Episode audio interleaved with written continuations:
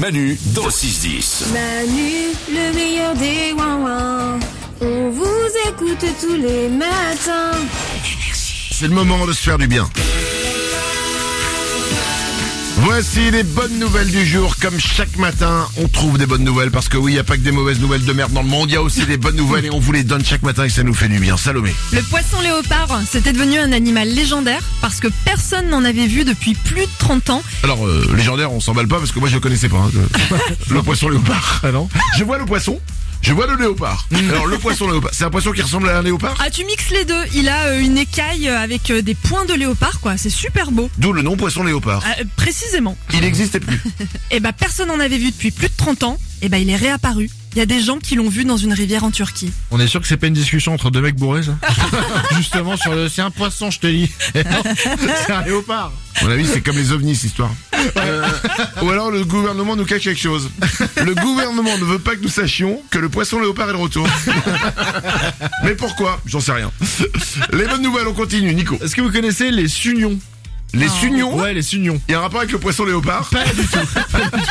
Ça a demandé quand même 30 ans de recherche et de développement, mais c'est désormais possible. On a réussi sans aucune modification génétique à créer des oignons qui font pas pleurer. Ah. Et ils les ont appelés les sunions.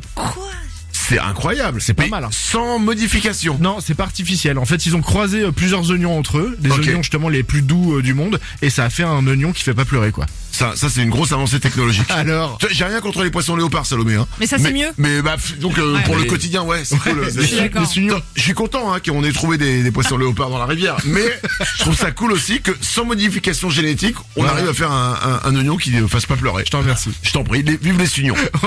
Presque les poissons léopards mangent des sugnons, ça on en parlera demain. Ou jamais.